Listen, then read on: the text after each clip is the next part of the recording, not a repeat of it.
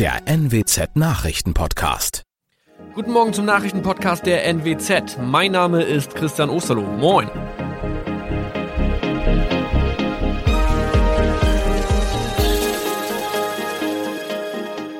Und das sind unsere regionalen Nachrichten am Morgen. Die Grünen wollen Moorstraße in Oldenburg umbenennen. Viereinhalb Jahre Gefängnis für Falschgoldhandel. Und Landkreis Kloppenburg meldet ersten Omikron-Fall. Der Name Moorstraße könnte laut den Oldenburger Grünen rassistisch aufgefasst werden. Deshalb fordern diese eine Umbenennung. Die Straße wurde allerdings nach Hermann Moor benannt, einem der ersten Siedler in der Gegend. Um Missverständnisse auszuschließen, beantragen die Grünen eine Änderung in Hermann Moor Straße. Dann müssten alle Anwohner ihre neue Adresse in ihren Pässen angleichen. Außerdem müssten Polizei, Feuerwehr, Rettungsdienste und Anbieter von Navigationssystemen informiert werden. Die Stadtverwaltung schlug vor, ein Zusatzschild mit Informationen zur Person Hermann Mohr anzubringen. So könne man alle Irritationen beseitigen. Tobias G. musste wegen dem Verkauf von Falschgold am Mittwoch vor das Landgericht Oldenburg. Nachdem der Schortenser bereits im Mai zu einer Freiheitsstrafe von mehr als drei Jahren in Jever verurteilt wurde, betrieb er seinen Handel auf eBay Kleinanzeigen weiter. Das wog bei der Verhandlung schwer auf. Der 27-Jährige schrieb in die Inseratsüberschrift das Wort plated, was so viel bedeutet wie überzogene und nur vergoldete Ware. Da im weiteren Anzeigentext aber die Rede von einem Reinheitsgrad war und die abgebildeten Goldbarren eine Seriennummer trugen, handelt es sich hierbei um eine Täuschung. Tobias G. wurde zu viereinhalb Jahren Haft verurteilt. Ein weiterer Fall der neuen Omikron-Variante ist am Mittwoch im Nordwesten bekannt geworden. Der Kreis Kloppenburg bestätigt, dass eine Frau bei ihrer Rückreise aus Südafrika am Hamburger Flughafen positiv getestet wurde. Sie befindet sich weiterhin in Hamburg in Quarantäne. Da die Frau im Landkreis Kloppenburg lebt, sei auch das Gesundheitsamt Kloppenburg für diesen Fall zuständig. Zuvor gab es bereits bestätigte Omikron-Fälle in der Wesermarsch und im Kreis Leer. Das waren unsere Nachrichten aus der Region. Weitere aktuelle News aus dem Nordwesten finden Sie wie immer auf NWZ Online. Und Aktuelles aus Deutschland und der Welt hören Sie jetzt von unseren Kollegen aus Berlin. Vielen Dank und schönen guten Morgen. Ich bin Zoe Tassovali und das sind unsere Top-Themen heute aus Deutschland und der Welt. Mit Pfeil und Bogen, Tote und Verletzte bei Attacke in Norwegen, Belastung für Verbraucher, Gas, Öl und Strom wird immer teurer und Flug geglückt. Captain Kirk war tatsächlich im All. Es ist die Schocknachricht des Abends. In Norwegen hat ein Mann mehrere Menschen getötet und verletzt, und zwar mit Pfeil und Bogen. Tatort ist die Stadt Kongsberg südwestlich von Oslo. Laut der Polizei dort ist ein Verdächtiger auch schon festgenommen worden. Norwegens scheidende Ministerpräsidentin Erna Solberg bezeichnet die Tat als erschütternd. Die Polizei geht davon aus, dass der mutmaßliche Täter allein gehandelt hat. Auch von einer Terroraktion will sie noch nicht sprechen. Die Situation sei unübersichtlich. Das heißt, auch wie viele Menschen getötet und verletzt wurden, ist nicht offiziell bekannt. Der Täter habe sich in einem größeren Umkreis im Kongsberger Zentrum bewegt. Die Anwohner wurden aufgefordert, ihre Wohnungen nicht zu verlassen. Vor Ort werden nun Spuren gesichert. Sigrid Harms, Oslo. Wir Verbraucher merken es derzeit vor allem bei den Heizkosten und an der Tankstelle. Die Energiepreise steigen massiv. Das heizt wiederum die Inflation insgesamt an. Das Leben in Deutschland wird immer teurer. Erstmals seit knapp 28 Jahren hat die Jahressteuerungsrate im September die 4-Prozent-Marke überschritten, sagt das Statistische Bundesamt. Wie teuer wird Energie also noch?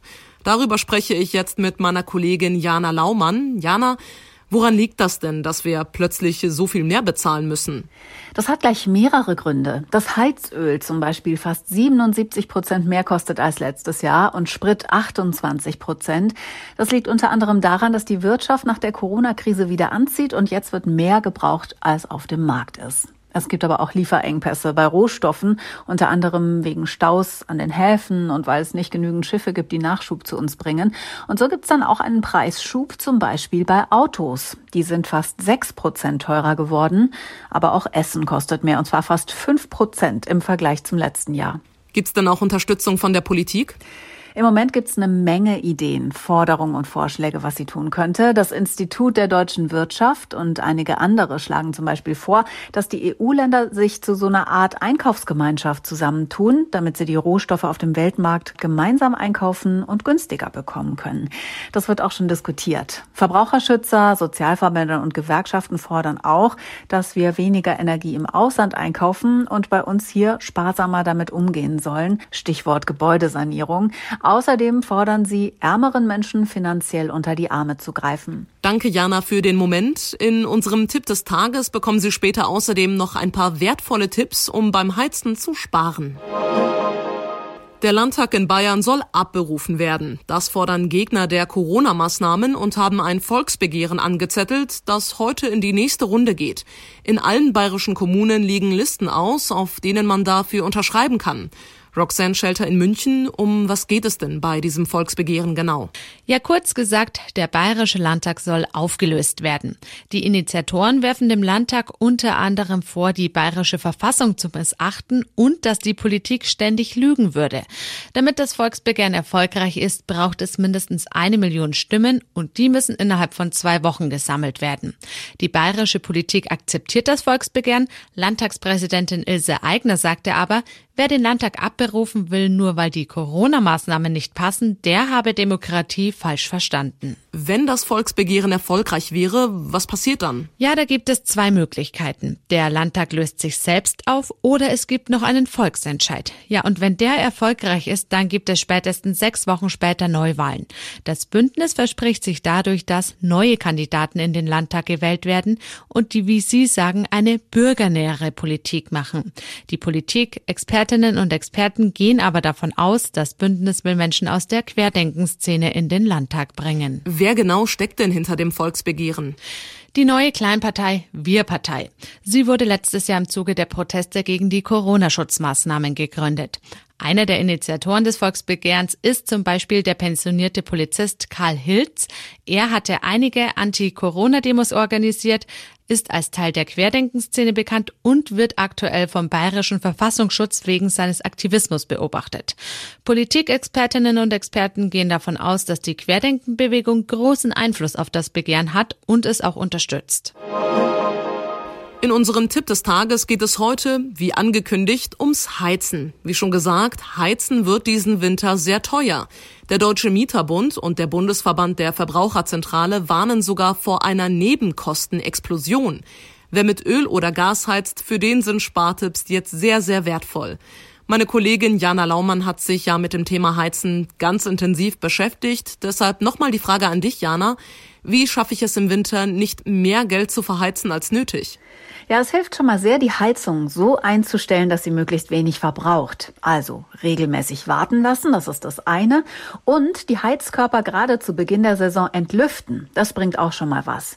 Übrigens auch oft unterschätzt ist, wie viel mehr man von der Wärme hat, wenn man Sofas und Vorhänge nicht direkt vor den Heizkörpern platziert und was es bringt, die Türen im Haus zuzumachen, damit die Wärme da bleibt, wo man sie wirklich braucht. Und wie stelle ich fest, ob ich vielleicht auch am Haus was machen muss?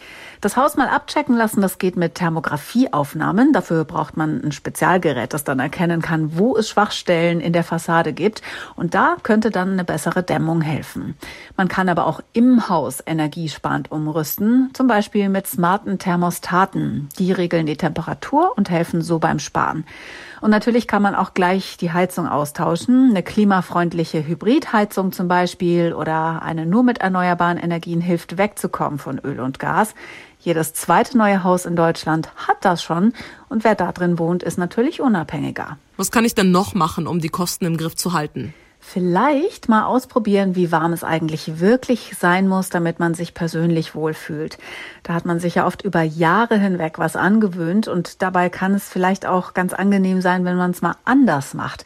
Zum Beispiel zu Hause auch einen dickeren Pulli anziehen oder am Schreibtisch eine Decke über die Beine legen damit kann man sich auch sehr wohl fühlen. Gerade im Homeoffice lohnt es sich, nach persönlichen Strategien zu suchen, denn mit jedem Grad höherer Raumtemperatur steigen die Kosten um sechs Prozent. In unserem Podcast gestern haben wir ja schon über die Star Trek-Ikone William Shatner und seinen Flug ins All gesprochen. Gestern am späten Nachmittag unserer Zeit war es dann auch soweit. Der 90-jährige Schauspieler hob etwas später als geplant, in einer Raumkapsel von Amazon-Gründer Jeff Bezos ab. Und zwar von der westtexanischen Wüste. Sein Allausflug hat rund zehn Minuten gedauert. Meine Kollegin Tina Eck in den USA hat sich das, ja, möchte man sagen, Spektakel angeschaut. Tina, hat alles nach Plan geklappt? Ja, es sah nach einem Bilderbuchflug aus. Verspätet zwar, aber dann ein gewaltiger Start, Steigflug auf über 100 Kilometer, Schwerelosigkeit und Begeisterung an Bord und dann kam die vollautomatische Rakete wieder runter, landete rückwärts sanft auf dem Wüstenboden. Äh, sie kann dann wiederverwendet werden und die New Shepard Kapsel mit der prominenten Fracht, die segelte an Fallschirmen runter und landete in einer Staubwolke. Bezos selbst öffnete die Luke von außen und befreite die Crew und jubelnd und kichernd kletterten die frisch gebackenen Astronauten aus dem Ding. Der älteste unter ihnen, Captain Kirk, kriegte eine dicke Umarmung von Bezos und dann knallten die Champagnerkorken. Wie hat Captain Kirk der Flug denn gefallen? Es war unglaublich, hat er gesagt. Jeder Mensch muss sowas mal erlebt haben. Is the most profound experience I can imagine. Es war so bewegend, schluchzte Shatner. Das unglaubliche Blau und der schwarze Weltraum, ganz neue Dimensionen. Aber es sei alles so schnell gegangen, meinte er auch. Plötzlich werde einem auch die Verletzlichkeit der Atmosphäre und der Erde bewusst. I, don't want to lose it. It's so, so much larger than, than me and life. Ich möchte all dies niemals vergessen, schluchzte Shatner. Er sei voller Emotionen. Er wolle dieses Erlebnis einfach festhalten, für immer. Ja, und wir halten daran fest, dass wir uns morgen wieder hören, denn das war's auch schon von mir. Ich bin Zoe Tassovali und wünsche Ihnen noch einen schönen Tag. Tschüss.